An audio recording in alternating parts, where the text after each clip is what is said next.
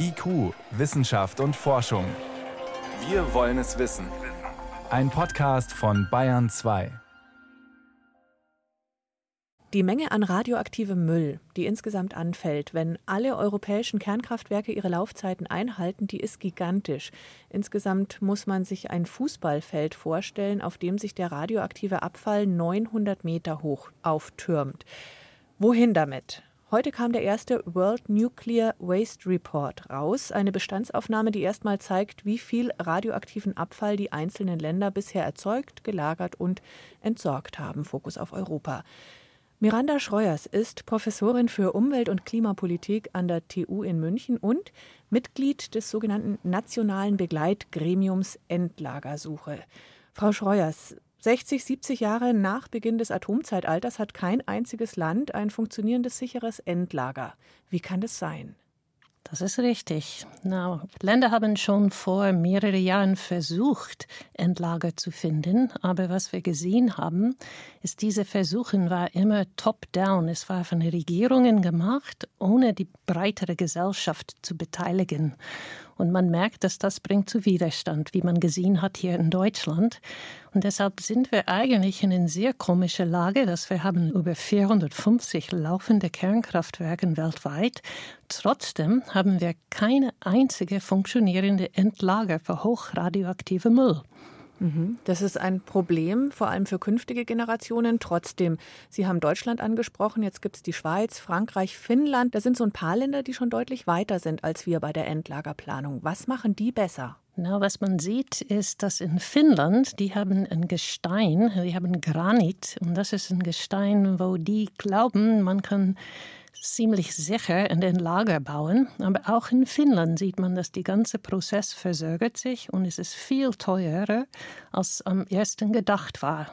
Und man sieht auch in Frankreich, die haben jetzt ein Pilotendlager, das ist eigentlich ein Forschungsendlager und die sind noch nicht so weit, dass die ein eigenes Endlager haben. Äh, es kann gut sein, dass diese Forschungsendlager langfristig dann zu die tatsächliche Endlager wird, aber das ist noch eine offene Frage.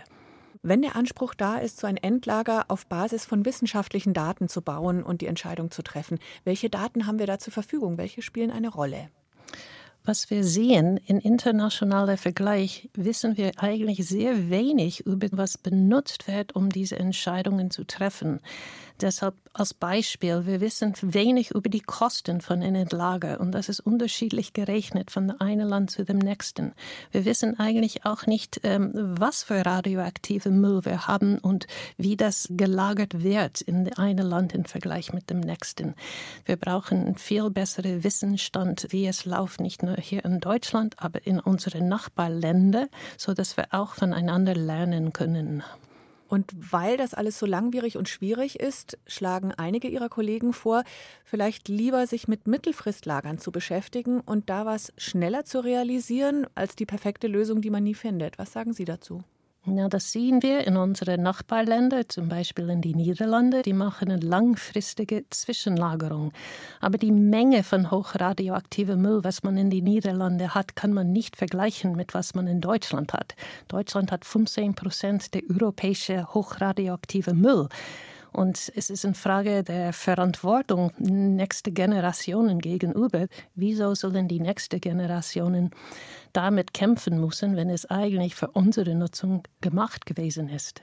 Das heißt, was können, was sollen wir tun in Deutschland? Genau, Deutschland hat wohl entschieden, dass wir machen einen Versuch, eine richtige Stelle für eine Entlagerung zu finden.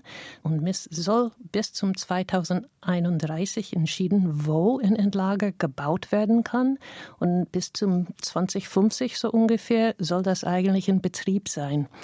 Das ist ein sehr, sehr schneller Pace, ähm, was Vormann hat. Und das ist ein Prozess, wo viele Aktoren mit beschäftigt sind. Es ist aber eins, wo wir viel mehr Aufmerksamkeit, viel mehr Diskussion, viel mehr Austausch zu, ähm, wie wir das am besten machen, brauchen. Man muss auch sehen, dass die Zwischenlagerung, äh, das ist auch nicht etwas, was langfristig fehlig bleibt. Die Zwischenlager sind gebaut für eine bestimmte Phase, für 30, 40 Jahre. Die sind nicht gebaut für die nächsten Hunderten von Jahren. Und deshalb muss man eigentlich auch für die Sicherheit hier in Deutschland daran gehen. Wir brauchen eine Lösung zu diesem Problem. Und zwar bald. Der erste globale Atommüllreport, heute veröffentlicht, mahnt zu mehr Anstrengungen, damit das Problem nicht allein an künftigen Generationen hängt. Danke für Ihre Erklärungen, Miranda Schreuers vom Nationalen Begleitgremium Endlagersuche. Danke. Sehr gerne.